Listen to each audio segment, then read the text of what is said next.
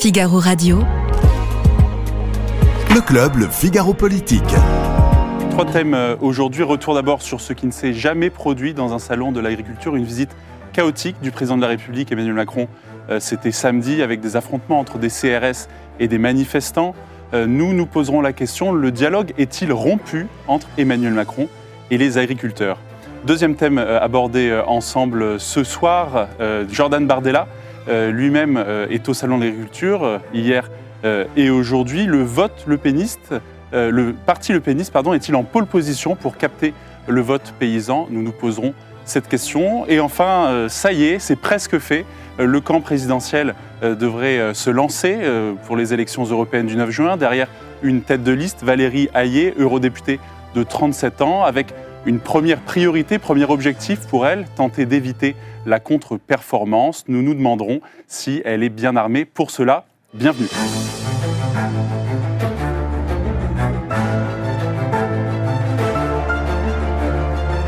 Et avec nous pour en parler dans cette émission en public, Louis Osalter. Bonjour. Bonjour Loris. Vous êtes journaliste politique en charge de l'Élysée et vous êtes l'auteur de L'étrange victoire euh, aux éditions de l'Observatoire, un livre écrit avec la journaliste Agathe Lambray.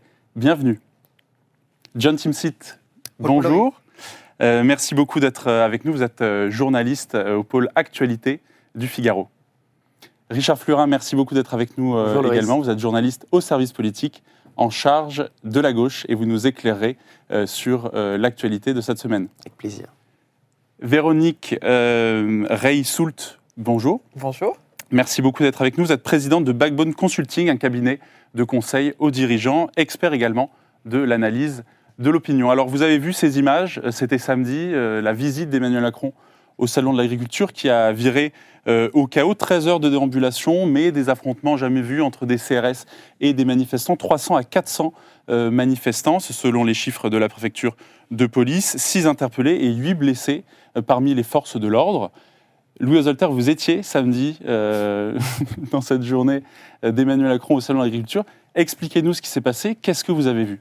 Alors c'était très chaotique. Euh, en fait, Emmanuel Macron, on n'a pas su pendant à peu près toute la matinée s'il allait pouvoir rester au salon de l'agriculture ou pas.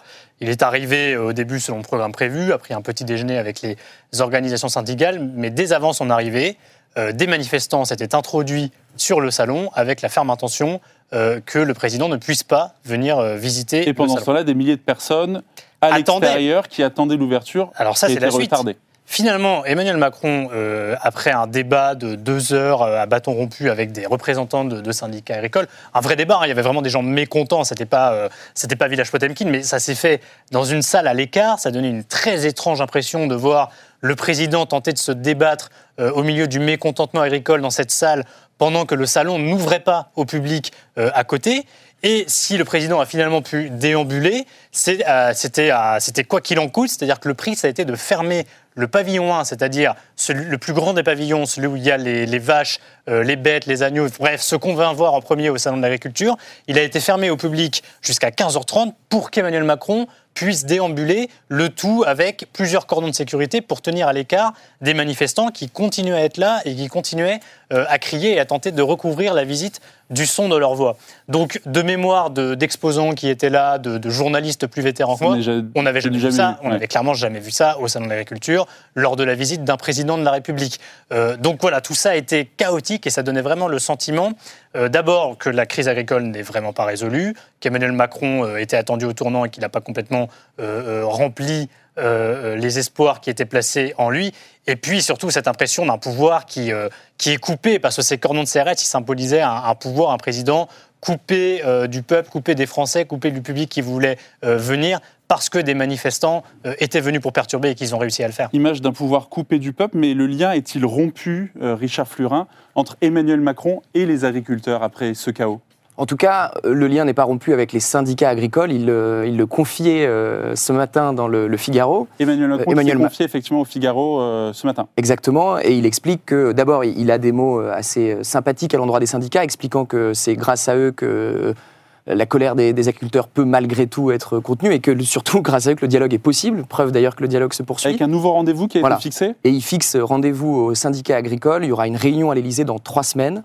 Euh, et il leur demande euh, 4 à 5 propositions concrètes. euh, Oui, il enfin, dit ou- 4 à 5 propositions et pas, Et- une et pas 50 150. Et pas 150, Pas hein, 150, c'est son voilà. terme euh, euh, exact. Qu'est-ce qu'on peut attendre précisément donc de ce nouveau rendez-vous? On a l'impression euh, que la crise dure depuis déjà le dé- début d'année, avec euh, une salve d'annonces, une deuxième salve également. Euh, Gabriel Attal a pris la parole à nouveau la semaine dernière lors d'une conférence de presse. Qu'est-ce qu'on peut attendre de euh, ce nouveau rendez-vous Oui, Macron a refait des annonces samedi matin euh, devant les devant On les y reviendra avec notamment l'histoire des prix planchers. on Donc, euh, ce qu'on peut en attendre, on ne sait pas. Et si vous voulez, c'est les syndicats qui vont, qui vont décider. Ils disposent de trois semaines pour revenir avec encore des nouvelles, des nouvelles annonces. Et donc, on saura à ce moment-là. Mais visiblement, ils ont en tout cas l'oreille du, du président de la République. John Timsit, Emmanuel Macron s'est vivement opposé à la coordination rurale ces derniers jours, notamment lors euh, de sa visite euh, au Salon de l'agriculture. Il les accuse de porter un projet politique. Qu'est-ce que ça veut dire euh, de, de quoi cette opposition entre Emmanuel Macron et la coordination rurale est-elle le nom?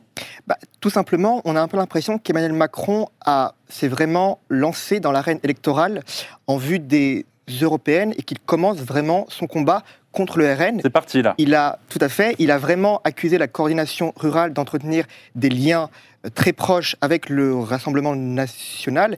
Et c'est vrai qu'il y a plusieurs personnalités euh, de ce syndicat qui sont proches, ou en tout cas des proches de, de ces, per- de- de ces personnalités syndicales, qui ont été Emmanuel Macron parle proche de décideurs locaux de la coordination rurale qui seraient membres du Rassemblement euh, national dans son interview au Figaro ce matin. Oui, donc euh, donc c'est vrai que et comme Emma- Emmanuel Macron tient à faire depuis 2017 euh, de l'Europe son, cheval de bataille et qu'il a construit son affrontement avec le RN sur son attachement à son idéal européen, c'est vrai que l'agriculture et la crise agricole vient se mettre dans toute cette dans toute cette optique et c'est vrai que le, le- le- ce, sera l'une des thématiques et l'un des clivages profonds qu'on verra dans les, dans les prochains mois. Et on écoute justement Emmanuel Macron. Il s'est euh, exprimé donc samedi longuement au Salon de l'agriculture devant la presse et devant les agriculteurs.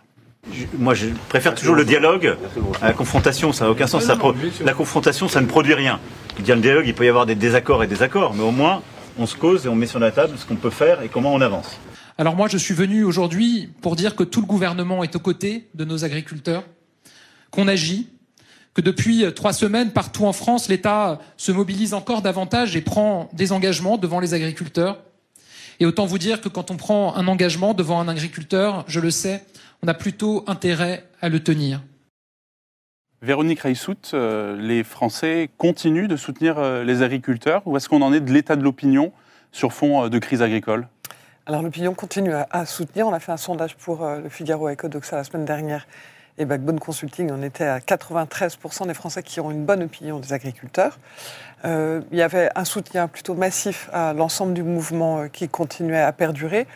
Il faudra regarder comment les choses ont évolué après euh, ce salon. Mais globalement, oui, ils ont une bonne image. Il y a aussi eu un sondage qui a été fait la veille de la- l'arrivée de M. Macron au, au Salon de l'Agriculture, qui était certes un sondage fait par Résistance Paysanne, mais c'était un sondage tout de même avec la méthode des quotas. Qu'est-ce que c'est Résistance voilà. paysanne C'est un syndicat euh, paysan qui n'est pas forcément toujours très favorable au président de la République. Et on va dire que 95% des Français, selon ce sondage, disaient que le président ne devait pas y aller. Après, euh, bah, les images que vous avez commentées étaient assez euh, parlantes, c'est-à-dire un, président qui était loin des agriculteurs parce qu'il y avait une barrière de CRS. Euh, cette barrière, elle était symbolique, elle était forte. Et, il y a deux choses que les Français ont retenues. La première, c'est que les agriculteurs étaient quand même, et donc ça risque de plutôt être dans la logique de soutien euh, qui va perdurer dans l'opinion publique, parce que on voyait que les CRS étaient un peu euh, malmenés, que c'était compliqué. Il y a une image qui a été énormément partagée sur TikTok d'une jeune, d'une agricultrice qui a caressé la d'un- d'une jeune CRS qui était un peu perdue. Et donc les ça, ouais. uns et les Mm. autres ont dit, ben voilà, c'est ça, euh, les agriculteurs français, c'est pas des black blocs, c'est pas des gens qui sont en révolte, c'est pas des gens qui veulent la bagarre, c'est des gens qui veulent être écoutés. Et puis après, ils ont aussi retenu, euh, on en a vu un petit bout, les images d'Emmanuel Macron en bras de chemise, euh, et euh, qui parlait comme un président. Je ne sais pas s'il y avait un livre qui était était sorti en disant qu'un président ne devrait pas dire ça. Là, euh, il a utilisé des expressions pour donner l'impression qu'il était proche. Ça n'a pas toujours bien fonctionné. Alors, je les avais notées, mais il y avait euh, on va à fond la caisse, euh, euh, il n'y a pas la peine, on se cause, il faut forme de arrêter les relâchement conneries. du langage Voilà, c'est pas tant un relâchement que je parle comme vous, Ouais. et ça n'a pas toujours été très bien pris parce qu'il y a une forme d'insincérité, même si euh, dans le fond, les Français ont plutôt approuvé euh, ces propos dans une forme de logique et d'envie de, discuter. Et après, vous posiez la question est-ce qu'il y a un lien? Alors, euh, quand on, exprime soi-même un lien, ça ne veut pas dire qu'il y a un lien. Moi, je peux décider que j'ai un lien avec vous et peut-être que vous ne serez pas du tout d'accord avec ce propos. Un lien, c'est une forme de réciprocité. Donc, pas certain que ce lien soit toujours aussi fort, mais que l'envie soit forte du côté de l'exécutif, très certainement, que les agriculteurs aient toujours envie d'être écoutés, très certainement, que les corps intermédiaires que représentent les syndicats soient les bons. Pas toujours certains, parce qu'ils sont quand même assez controversés et les choses sont compliquées. D'autant qu'on a vu pendant cette crise qu'il n'y a pas une colère, mais des colères, pas un agriculteur, mais des agriculteurs, et que sur l'ensemble des syndicats, le FNSEA est quelquefois remise en question par les petits face aux gros et des réalités qui sont complexes. Si ce n'est qu'ils ont une unanimité et qu'on pouvait voir sur des forums de- de- d'agriculteurs, qui est le, le sujet euh, de la trésorerie, qui est certainement le point fort qu'il a marqué Ça fait partie ce week-end, plus encore que les prix planchers. Ça fait partie effectivement euh, des annonces, Mmh. euh, ce soutien à la trésorerie. Et vous parliez à l'instant des, des prix planchers, euh, filière par filière, c'est ce qu'a annoncé Emmanuel Macron. Qu'est-ce que ça veut dire, Richard Fleurin, ces, ces prix planchers? La, la gauche a immédiatement revendiqué une victoire idéologique. Tout à fait. Ce qui est assez étonnant d'abord, c'est que le président emploie cette expression. Ça fait euh, plusieurs années que la France insoumise euh, réclame des prix planchers. On s'en étonne moins de la part de la France insoumise que de la part d'un président libéral comme euh, Emmanuel Macron, parce que concrètement, ce que ça veut dire, c'est que filière par filière, comme vous l'avez dit, les agriculteurs, les organisations syndicales vraisemblablement vont devoir se mettre d'accord sur pour objectiver leur, prix de, leur coût de production, pardon, c'est-à-dire fixer euh, le prix euh, en, en deçà duquel les agriculteurs perdent de l'argent. Alors, le gouvernement dit attention, ce n'est pas du tout une mesure soviétique. Ouais. Euh, et contrairement à ce que voulait euh, une partie de la gauche, euh, ce n'est pas un prix qui sera fixé pour toute une année Ouais. sans possibilité de fluctuation. Il y a- une nuance, c'est ça, entre le projet du gouvernement et celui d'une partie de la gauche? Évidemment, bah, déjà, les modèles, toutes les modalités du prix plancher annoncé par Emmanuel Macron samedi ne sont pas encore fixées. Il y a euh, les ministres euh, Agnès Pannier-Runacher et Marc Fesneau qui ont commencé à glaner, à donner quelques détails ce matin, mais c'est pas encore. Évidemment qu'il y aura des nuances avec les prix planchers proposés par la France Insoumise, mais ils revendiquent une victoire idéologique parce que l'expression a été employée par le président de la République.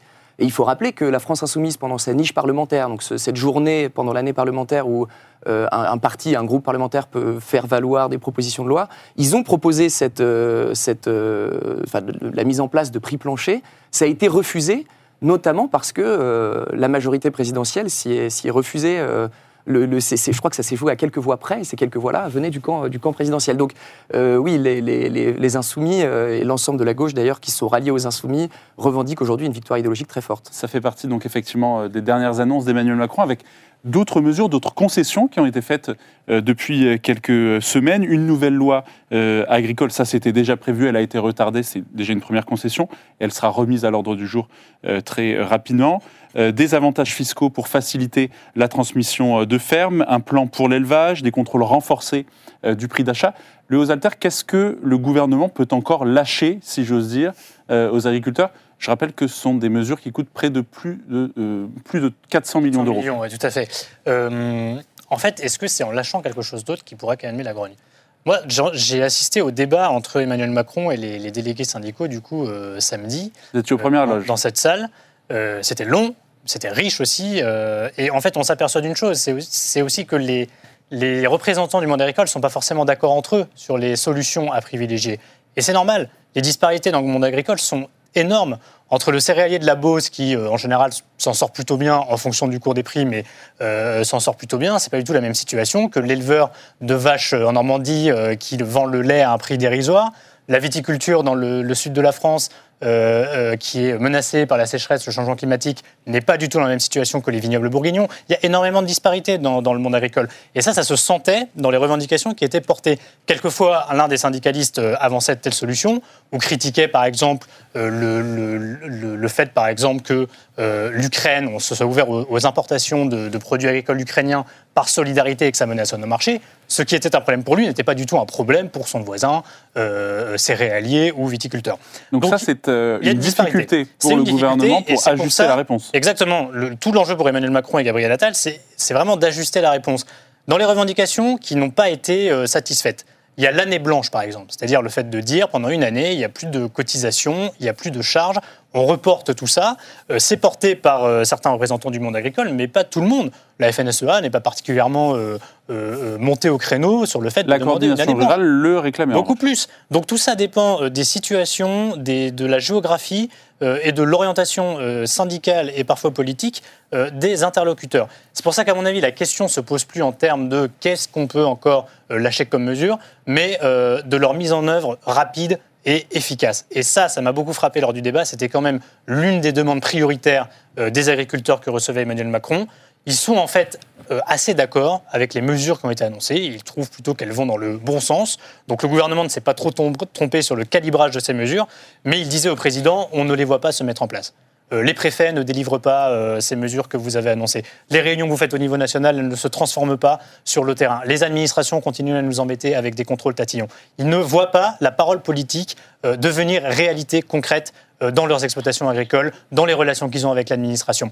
Donc ça, c'est vraiment le, et c'est le problème de la politique dans tous les domaines, c'est que le levier fonctionne, c'est que quand vous activez que vous annoncez quelque chose, la mesure descend rapidement, efficacement, simplement. Je pense que maintenant l'enjeu il est vraiment là pour que les engagements euh, donnés se transforment en réalité pour les agriculteurs sur le terrain. Véronique Reissoult, les agriculteurs votent pour qui en fait? Alors, ils votaient avant un, un peu plus pour Emmanuel Macron. Euh, les uns et les autres essayent de supputer ce qu'ils vont voter à la prochaine euh, élection européenne dans un premier temps et pourquoi pas euh, présidentielle? C'est toujours difficile de se projeter aussi loin. Aujourd'hui, ils ont une préoccupation euh, qui est concrète et qui est urgente. Ils ont envie de voir euh, ce qui a été promis appliqué. Et ça n'était pas forcément une crise politique. On est en train de le transformer en un sujet politique. On est en train de se poser la question est-ce que M. Bardella est en train d'en profiter? Est-ce que, la gauche va pouvoir réussir à, faire euh, revenir en son sein euh, certains agriculteurs qui historiquement étaient plutôt à gauche? En réalité, ils ne se posent pas forcément cette question-là. Ils sont dans une, une ré- une réalité quotidienne de la pratique de leur, euh, de leur métier. Ils sont dans une réalité quotidienne de revenus qui ne sont pas à la hauteur, de promesses qui ne sont pas tenues. Et ils ne pensent pas que ce sont les politiques qui vont les sortir de cette situation. Les, De- agri- les Ouais. agriculteurs, c'est à peu près 400 000 personnes en France. On a l'impression que la bataille euh, n'est pas tant pour le vote des agriculteurs, euh, mais Non. plutôt pour le vote rural, c'est ça? À travers les agriculteurs, vote le rural, gouvernement et les ouais. oppositions tentent de En fait, s'adresser y a aux Français des sujets. campagnes. Il y a le vote rural potentiellement pour 2027, mais il y a la réalité des élections européennes. On va en, en parler euh, Tout dans suite. quelques instants, mais, mais euh, c'est la symbolique autour de l'Europe qui est le vrai enjeu dans l'opinion publique parce que ce que votent les 400 000 euh, électeurs euh, que représentent les agriculteurs, certes, ça va peser beaucoup, mais ça n'est pas majoritairement ça qui va faire basculer euh, la réalité d'un suffrage. C'est plutôt leurs revendications qui sont très écoutées. On a vu que l'opinion publique les suit. Donc s'ils expriment une forme de colère face à l'Europe et que les Français prennent la mesure de cette colère, ça va influencer la réalité de pour qui nous allons voter euh, lors des élections européennes. Donc l'enjeu politique, en fait, il n'est pas sur les agriculteurs, il est autour et pas uniquement sur la ruralité. Alors il y en a un qui euh, convoite particulièrement le vote euh, rural, c'est Jordan euh, Bardella qui était hier au Salon de l'Agriculture, qui l'était encore aujourd'hui. John Timsit, euh, dans ses déclarations et dans la façon dont il s'est comporté au Salon de l'Agriculture, on avait l'impression qu'il prenait soin de mettre en scène la différence entre les images chaotiques de l'avenue d'Emmanuel Macron samedi, qui a quand même pu passer 13 heures euh, dans, euh, dans le salon, et euh, l'accueil plutôt bienveillant à, l'endroit, à son endroit, à l'endroit de, de Jordan Bardella. C'est la campagne des Européennes qui a, qui a commencé dans ce salon? Tout à fait. Et ce qui était très, très amusant à voir, c'était de voir samedi sur les chaînes d'information, Ça vous a amusé? on, bah, on s'amuse comme on peut. On, on voyait les images de, de cafouillage et de désordre qui régnaient autour d'Emma- d'Emmanuel Macron. Et le lendemain, on voyait des images de calme, de sourire autour de Jordan Bardella qui jouait beaucoup de ça. Et on a vu que quelques heures après, sur ses réseaux sociaux, Jordan Bardella a publié une euh, vidéo de lui déambulant calmement. C'est une campagne de les- communication, euh, un affrontement des Bah, communications. c'est vrai que le, le salon de, de l'agriculture, particulièrement cette année, euh, va beaucoup se, se jouer sur euh, l'image Et on sait que le Rassemblement national vire pour l'instant en tête euh, dans les intentions de vote pour les européennes. Et donc Jordan Bardella veut conforter sa, sa position, puisque là, il est estimé à une bonne dizaine de points devant la liste macroniste. Et il espère faire de cette crise agricole une aubaine pour lui, pour mieux conforter l'analyse du Rassemblement national depuis 2017, c'est-à-dire qu'il y a un nouveau clivage qui s'est installé dans la vie politique entre, vous l'appelez comme vous voulez, entre mondialistes, nationalistes, entre européistes et patriotes. Et Jordan Bardella se revendique du deuxième camp, des camps des enracinés, de ceux qui sont quelque part. Euh, et donc Jordan Bardella espère, dans l'optique des élections européennes, se servir de cette crise agricole pour pérenniser son, son avance et distancer au mieux la liste euh, macroniste. Ça peut marcher, ça, Louis Osalter Euh, C'est un, un pari euh, Bah, ça- peut se transformer en victoire? Ça a eu marché par le passé, puisque Emmanuel Macron a battu Marine Le Pen à deux reprises, en justement polarisant euh, ce duel euh, nationaliste, euh, mondialiste, ou voilà, on peut l'appeler de, différentes façons. Euh, ça a marché en 2017 et en 2022 dans le cadre de la présidentielle. Et si on se réfère à la dernière élection européenne en 2019, ça a failli marcher dans le sens où l'écart entre le Rassemblement national mené par Jordan Bardella déjà à l'époque et la liste macroniste a été de moins d'un point, là où les sondages annonçaient un écart plus grand si on se reportait plusieurs semaines auparavant.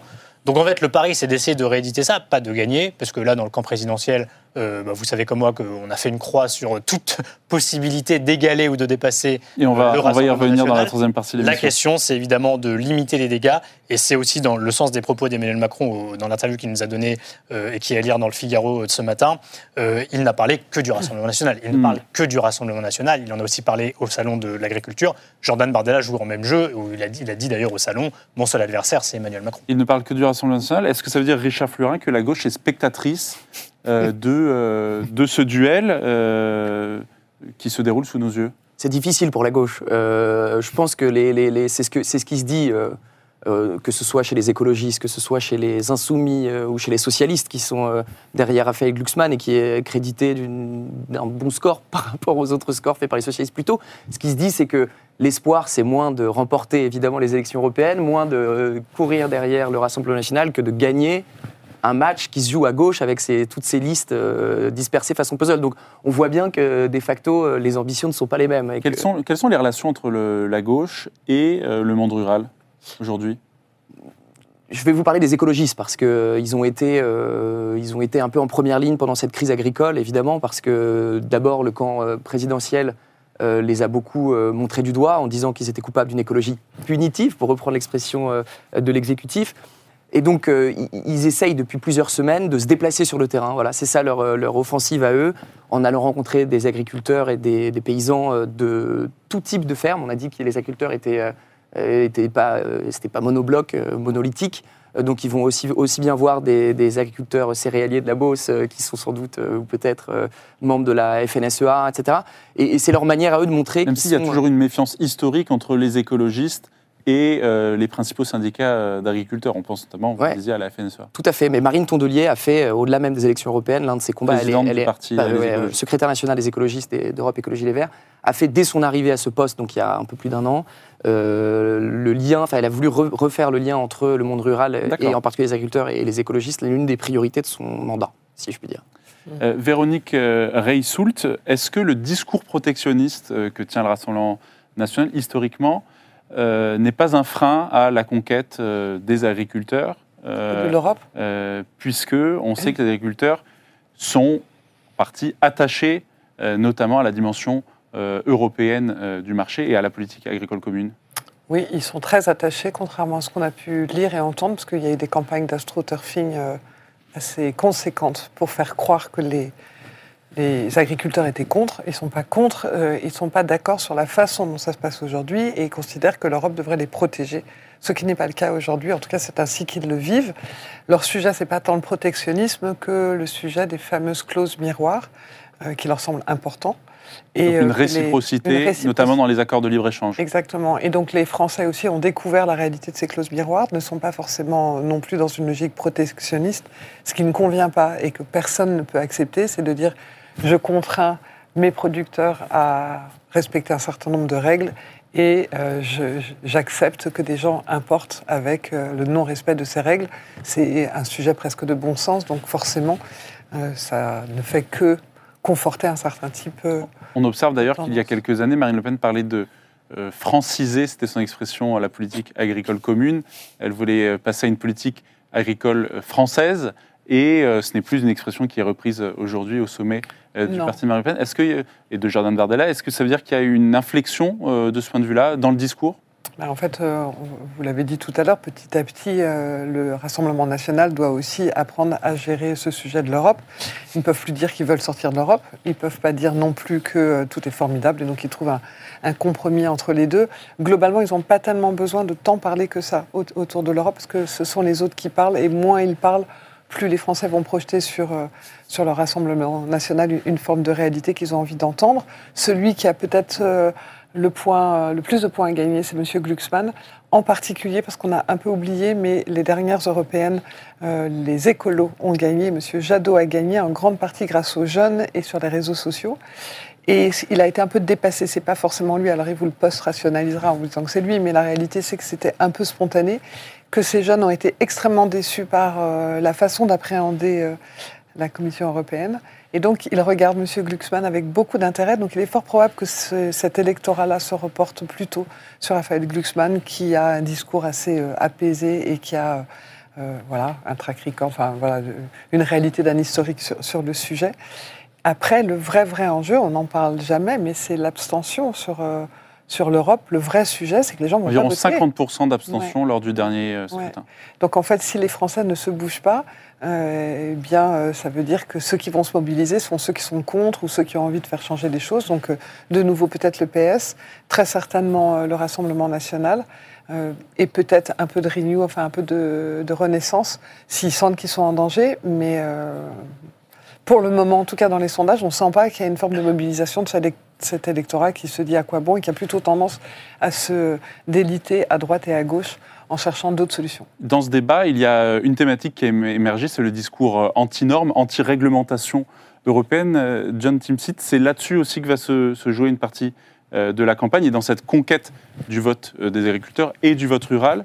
euh, Est-ce que euh, la dimension euh, hostile à, euh, aux réglementations euh, européennes euh, peut compter Bah, c'est vrai que ça va être un des, de, un des chevaux pardon, de bataille de Jordan Bardella qui se fait Qui ne cesse de fustiger le pacte vert, euh, qui est ce paquet législatif euh, tout à fait. qui n'est pas encore appliqué, mais qui a Et été il veut se faire le, le, le porte-parole de ces agriculteurs en colère qui, d'un côté, bénéficient chaque année de la PAC et de l'autre, critiquent une euh, trop forte bureaucratie, des normes européennes et environnementales qui sont, qui sont beaucoup trop encombrantes.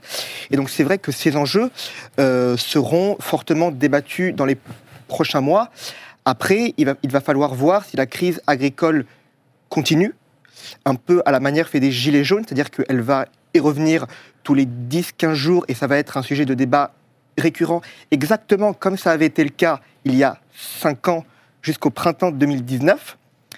Et donc, il faudra maintenant voir si cette crise va s'arrêter dans les prochaines semaines ou si c'est vraiment une crise structurelle qui va être le principal enjeu de débat et qui sera un des, comme- comment dire, un des points qui va faire pencher les, électeurs d'un côté ou de l'autre. Richard Fleurin, lui, Emmanuel Macron, il, entend bien, il espère en tout cas sceller euh, la fin euh, de cette séquence. C'est ce qu'il dit dans le Figaro ce matin. Pour enfin tourner la page, il y a un risque que ça, que ça pollue la campagne des Européennes durablement? Pour lui, sans doute, s'il n'y euh, a pas des salons de la culture euh, jusqu'à juin 2019, mais s'il y a des scènes comme celles qu'on a vues euh, samedi, évidemment, ça lui portera préjudice et il a plutôt intérêt, comme il le dit, euh, vous l'avez rappelé dans le Figaro ce matin, à sceller cette révolte paysanne. Après, pour tout vous dire, moi je pensais que le, mouvement s'arrêterait une fois que les, barrages ont été levés. Évidemment, j'avais compris que le salon de l'agriculture allait être un enjeu et qu'on allait en reparler, mais pas à ce point-là. Euh, donc, euh, je ne serais pas étonné que ça, ça se poursuive. Et visiblement, il reste déterminé. Emmanuel Macron donne rendez-vous, on l'a dit, dans, dans trois semaines. Trois semaines, euh, le salon de l'agriculture sera derrière nous.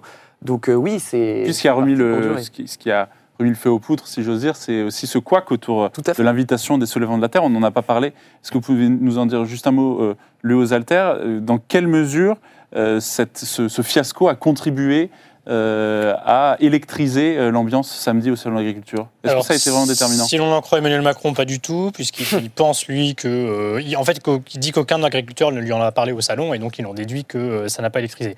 En réalité, euh, donc On rappelle je les soulèvements de la Terre, c'est C'est euh, ce donc collectif un euh, groupe euh, radical écologiste Voilà. Que le gouvernement a, a voulu dissoudre. et n'a pas réussi euh, à dissoudre, et puis qui n'est pas, c'est une association en tant que telle, c'est quand même un collectif avec beaucoup de ramifications euh, et qui a, euh, qui a des velléités radicales, quitte à aller à la violence contre, contre certains biens quand il s'agit de, de porter leur cause. Je rappelle les faits. Donc jeudi, les conseillers agricoles de l'Élysée euh, expliquent qu'Emmanuel Macron va convoquer un grand débat, propose un grand débat au Salon de l'Agriculture, avec des représentants du monde agricole, de la grande distribution, de l'industrie agroalimentaire et des ONG, des acteurs euh, pro-environnement.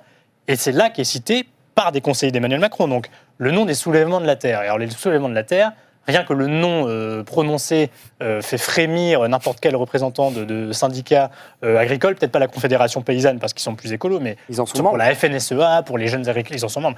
Pour la FNSEA, pour les jeunes agriculteurs, c'était vraiment le nom à ne pas prononcer. Qu'est-ce qui s'est passé C'est vécu comme une provocation et le- ça conduit à l'annulation du débat, puisque l'Élysée a beau rétro-pédaler en disant que finalement ils ne sont pas invités et que d'ailleurs ils ne l'ont jamais été. L'Élysée plaide l'erreur. L'Élysée plaide l'erreur interne.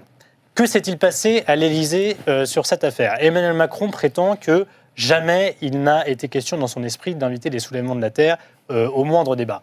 Or, leur nom est cité deux fois, euh, j'y étais, dans un, ce qu'on appelle un briefing avec la presse. C'est quand les conseillers ont un appel téléphonique avec les journalistes pour leur communiquer quelques informations en amont d'une visite du président de la République.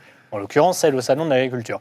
Et ce nom est cité deux fois, euh, vraiment, c'est pas improvisé, ça ne vient pas de nulle part. Le nom a forcément été évoqué à l'Élysée pour que les conseillers se permettent de communiquer à la presse le nom des soulèvements de la Terre. Et vous avez pour reposer la question à Emmanuel Macron euh, hier soir, vous avez essayé de refaire le fil. Qu'est-ce qu'il vous Tout à répond fait. Alors, on a posé la question euh, à Emmanuel Macron qui répond dans Le Figaro.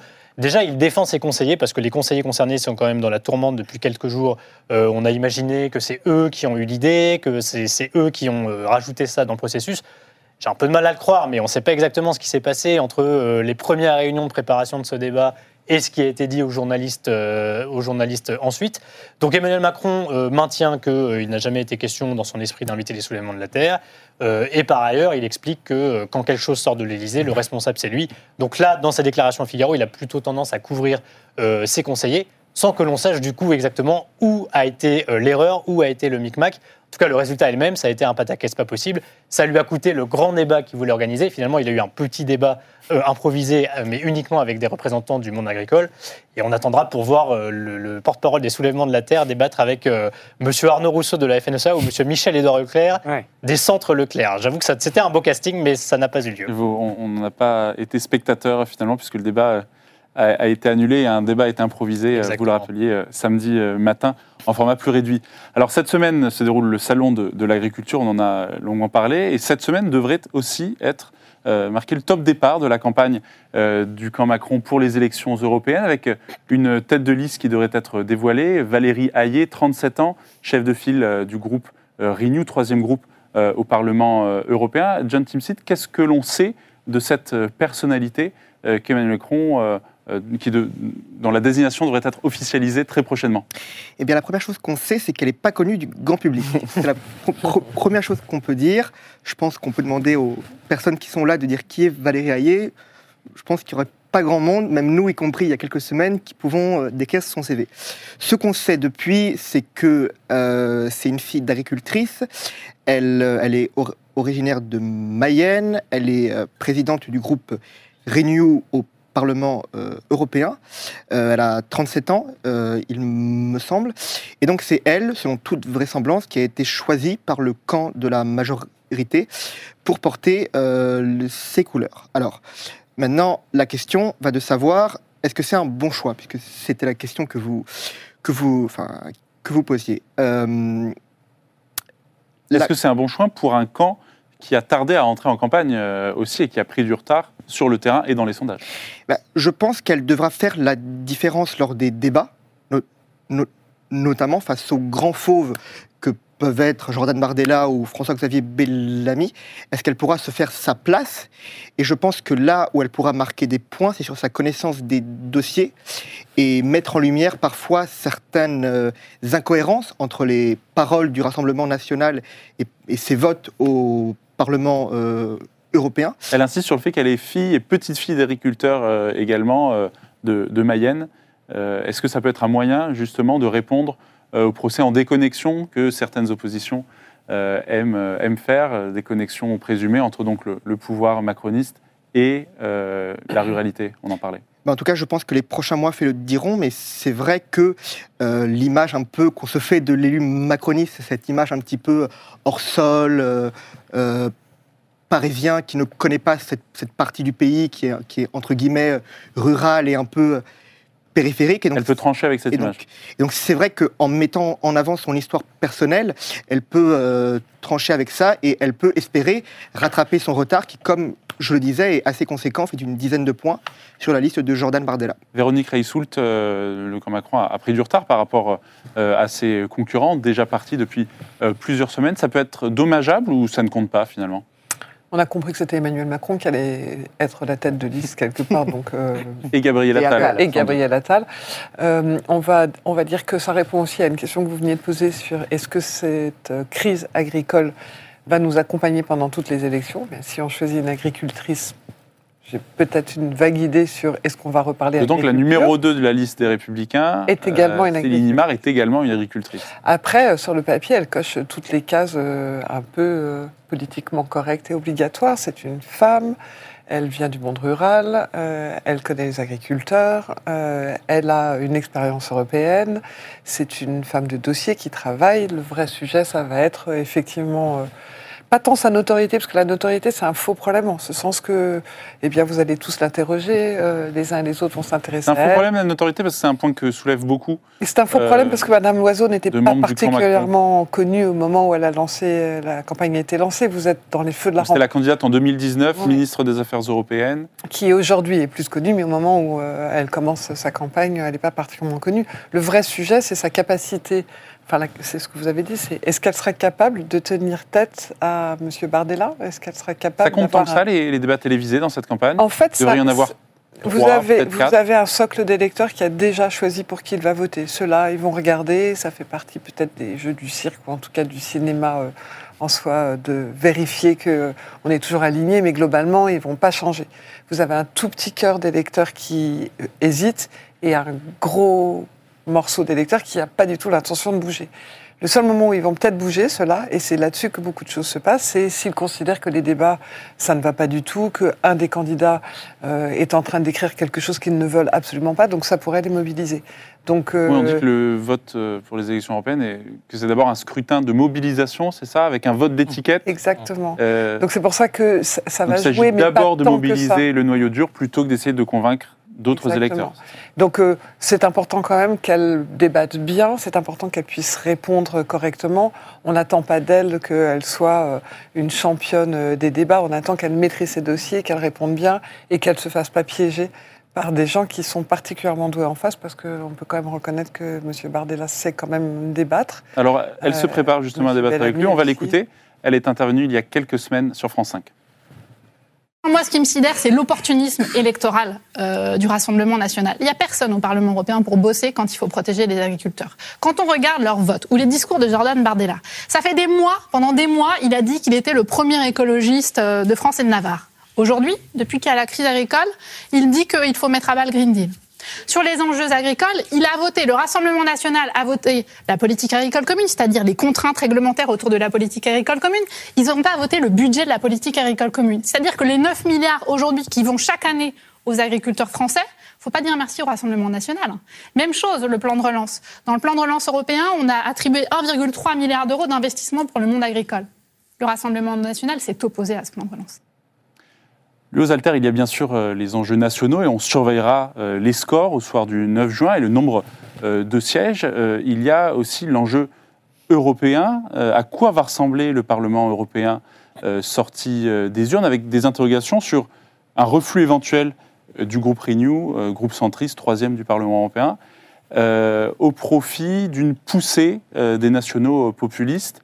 Euh, Est-ce que ce sont effectivement des projections euh, auxquelles Oui. on assiste là en Bah, moment si l'on s'en tient à ce que disent les sondages dans, dans les pays européens, on aura un Parlement européen droitisé, avec parmi les perdants euh, les écologistes qui avaient euh, plutôt le vent en poupe aux, aux élections européennes euh, d'il y a cinq ans et qui donc ont un groupe relativement fourni au Parlement européen, euh, une gauche euh, bon, qui est un petit peu euh, entre deux feux, et puis euh, effectivement une poussée euh, des mouvements de droite en général, droite radicale, droite conservatrice, droite nationaliste, droite identitaire, euh, avec cette particularité qu'ils sont divisés au Parlement européen. Par exemple, Marine Le Pen euh, ne siège pas avec les conservateurs du PiS polonais. Elle n'est pas dans le même groupe au Parlement européen. Elle ne siège pas non plus avec les amis de Madame Meloni, qui est Premier ministre, Première ministre en Italie. Elle ne siège pas avec le parti, le Fidesz, le parti de Viktor Orban, le Premier ministre hongrois. Donc il y a cette division d'un camp nationaliste qui certes est fourni, certes a le vent en poupe, mais qui ne s'est pas donné euh, les moyens de prendre le pouvoir au Parlement européen et dans les institutions européennes. Les soutiens faut- d'Emmanuel Macron euh, mettent en garde contre un risque, le risque d'une minorité de blocage. Exactement, parce que qu'est-ce qu'il faut C'est un risque comment, réel? Comment est gouvernée l'Union européenne? Elle est gouvernée par compromis, c'est-à-dire que là, en ce moment, depuis euh, 2000 les élections européennes de 2019, vous avez une coalition entre la droite européenne, la gauche, les sociodémocrates européens, euh, le, groupe Renew, qui est le groupe centriste libéral. euh, très largement fourni par les troupes d'Emmanuel Macron et présidé par Valérie Hayet, et puis les écologistes qui se greffent à certains des, à certains des projets euh, de règlement, de directives qui sont portés. Et donc ces gens-là se mettent d'accord, négocient pendant des mois chaque virgule, chaque texte, chaque, chaque ligne, discutent avec la Commission européenne, discutent avec les chefs d'État. Culture à laquelle nous sommes moins Ah, habitués pas du tout à la nationale c'est beaucoup plus compliqué. Et d'ailleurs, il n'y a pas d'élection présidentielle. Euh, ça prend, ça- c'est vrai, c'est difficile à comprendre. C'est pour ça que l'Europe est très éloignée des citoyens. Ça prend des mois euh, parce qu'il faut se mettre d'accord entre 27 pays, entre 750 eurodéputés et avec une Commission européenne qui a elle-même euh, 27 commissaires. Euh, donc, mais Et c'est cette comme minorité de blocage, c'est un risque réel ou c'est un argument de campagne? C'est un risque réel euh, dans le cas où euh, il y a effectivement une poussée droitière, euh, mais que euh, les, les partis euh, de droite et d'extrême droite continuent à être marginalisés. On ne leur confie pas les clés du camion et euh, maj- le, centre veut continuer à s'entendre avec la droite modérée, avec la gauche modérée. Mais s'ils ne sont pas assez nombreux, ils n'auront pas de majorité au Parlement européen. Ils ne pourront pas faire passer leur texte. Et ça nous rappelle, là c'est compréhensible pour nous Français depuis 2022, ça nous rappelle la majorité relative d'Emmanuel Macron, où il s'est cassé les dents sur les retraites, sur l'immigration, sur plusieurs grands textes, parce qu'il n'avait pas la majorité. Ce problème de majorité relative risque de se produire à l'échelle européenne cet été s'il n'y a pas d'entente entre les différents camps. Et peut-être que Mme von der Leyen, qui est présidente de la Commission européenne, si elle veut rester en poste, devra euh, tendre la main, euh, par exemple, aux, conservateurs, au groupe des conservateurs, aux Polonais, aux Hongrois, aux Italiens, euh, qui après tout ont une légitimité électorale, puisqu'ils feront, selon toute probabilité, un score plus important qu'avant aux élections européennes de début juin. On verra ce qu'elle fait, mais il est possible qu'elle fasse ça et que du coup elle se droitise, que la Commission européenne se droitise, suivant en cela la droitisation des électeurs européens. Et on surveillera ça donc au soir du 9 juin et dans les jours Et suivants. dans les mois suivants. dans les semaines et mois suivants, donc se dessineront plus précisément euh, les postes clés euh, et euh, l'architecture de l'Union européenne sortie des urnes. Vous connaissez notre quatrième partie d'émission, coup de cœur, coup de griffe. Alors Richard, qu'est-ce que vous avez choisi cette semaine Votre coup de cœur et ou votre coup de griffe Alors mon coup de griffe, pour commencer, parce qu'il est brûlant d'actualité, euh, c'est le cœur qui parle, euh, même si c'est un coup de griffe. Alors laissez Ce parler matin- votre cœur, dites-nous.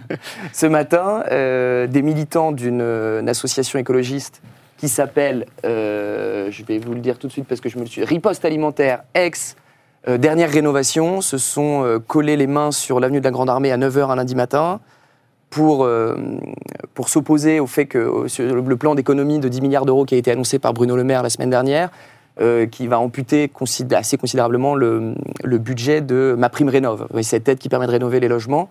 Et donc, pour s'opposer, ce que je trouve, à la limite, ils ont, ils ont évidemment bien le droit de s'opposer à des coupes budgétaires, mais pour ce faire, ils sont donc ils ont bloqué l'avenue de la Grande Armée dans le sens banlieue Paris un lundi matin à 9h, ce qui est euh, évidemment, euh, de mon point de vue en tout cas, extrêmement préjudiciable parce que euh, ça a bloqué cet axe euh, important pour euh, les gens qui se rendent au travail pendant plus d'une heure, euh, avant que les policiers, euh, beaucoup de policiers d'ailleurs, utilisent du dissolvant pour leur enlever les mains.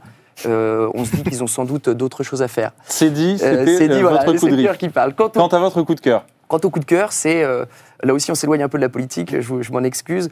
Euh, c'est la préfecture de Loire-Atlantique qui a décidé d'annuler euh, aujourd'hui le concert d'un rappeur euh, qui ne vous dira peut-être rien, mais qui est très très très euh, réputé auprès de la jeunesse en particulier, qui s'appelle Frisk Corleone. euh, qui l'annulation s'explique par le fait notamment qu'il a des propos notoirement antisémites dans ses, dans ses morceaux de rap. Et je le dis parce qu'on n'en parle pas beaucoup, mais c'est quand même quelqu'un qui fait près de 3 millions d'écoutes en un mois, le mois de janvier, je crois. Donc c'est vraiment quelqu'un de très populaire. Et euh, moi qui suis plutôt en général assez rétif au fait que le- le- le- l'État annule des, des concerts, en, en l'espèce, je pense que c'est une sage décision. Je vais, si vous voulez, euh, je peux vous citer quelques, quelques phrases qui sont citées dans des raps, qui sont donc, je vous le Je rappelle, pense que ça va aller. On va demander à, on va demander à, à Véronique Reissoult euh, son coup de cœur et son coup de riff. Merci beaucoup, Je. Richard Fleurin, de nous avoir partagé les vôtres. Euh, Véronique Reissoult, euh, votre coup de cœur et où votre coup de griffe J'avais compris que c'était que un, donc je vais vous en trouver deux. Mais euh, en fait, j'aime bien les absurdités administratives. Comme tous les Français, on aime bien ces petits moments un peu ridicules, mais qui font sourire. La mairie de Carcassonne a fait cette semaine un truc formidable, qui est, ils ont changé deux plaques de rue pour Pierre Curie. Sauf qu'ils ont écrit Curie, C-U-2-R-Y.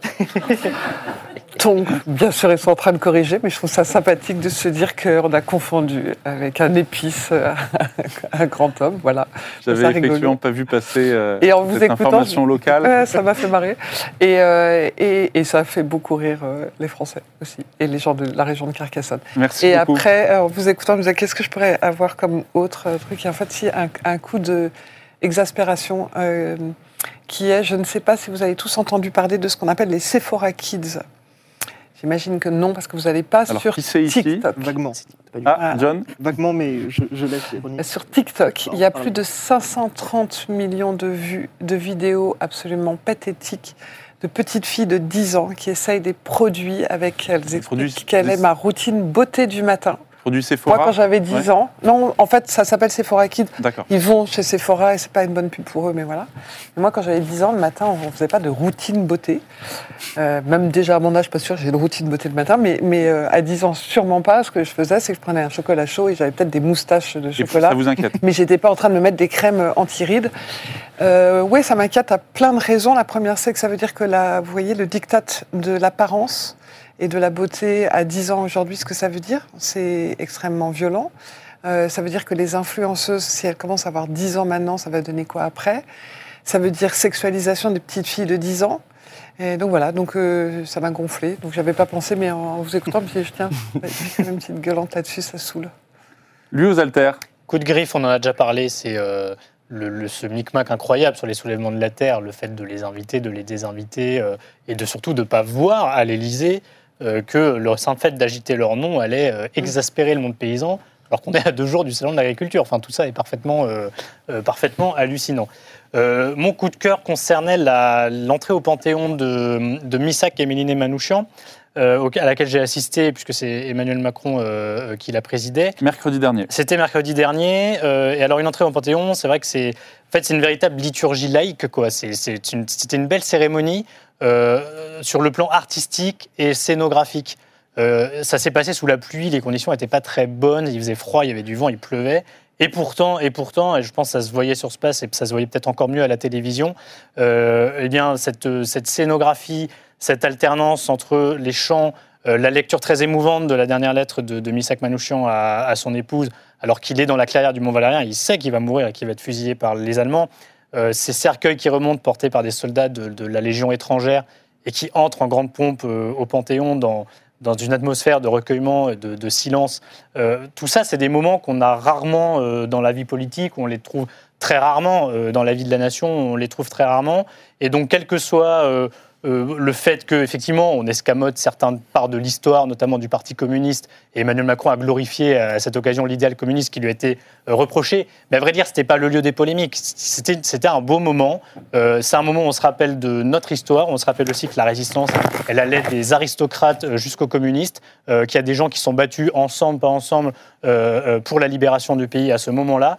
Et euh, il me semblait juste que euh, cette part de résistance, la résistance de communistes et, euh, et de- d'apatrides, de gens d'origine étrangère, euh, euh, de gens juifs aussi, euh, soit reconnue euh, à sa juste valeur. C'est- de façon scénographique, de manière euh, artistique, euh, c'était vraiment un beau moment et c'était émouvant. Dans cette euh, journée de panthéonisation, il y a quelque chose qui vous a agacé, euh, John Timsit? Je crois que c'est votre coup de griffe. Oui, bah, comme vient de le dire Louis très justement, le Panthéon, c'est pas un lieu où il doit y avoir une euh, polémique. Et à la fin de cette cérémonie, qui, comme vous l'avez tous dit, a fait euh, l'unanimité la semaine dernière, euh, on se rappelle qu'il y avait eu une euh, polémique en vue de cette cérémonie, puisque la présence de Marine Le Pen était très discutée. Le chef de l'État, alors même, et jusqu'à dire que, je cite, l'e- l'e- l'extrême droite serait inspirée de ne pas venir. Et à la toute fin de cette cérémonie, Jean-Luc Mélenchon, qui était invi- invité, euh, s'est permis un petit commentaire en disant qu'il euh, euh, était content que l'extrême droite soit enfin à genoux devant la résistance communiste. Et si ça peut paraître habile politiquement, j'ai trouvé que ça venait casser un petit peu euh, l'harmonie du moment et l'u- l'u- l'union sacrée qui prédominait euh, est juste là. Donc euh, peut-être que ce commentaire aurait, euh, n'aurait pas dû se faire. Votre coup de cœur? Mon coup de cœur, bah, je rejoins aussi celui de Louis sur euh, l'entrée au, pan- au panthéon des euh, Manoukians. Je pense que ça a été une parenthèse comme la France en a trop peu. Merci beaucoup et merci euh, à tous les quatre d'avoir participé euh, à ce club euh, Le Figaro euh, politique et d'avoir euh, partagé euh, avec nous votre regard euh, sur l'actualité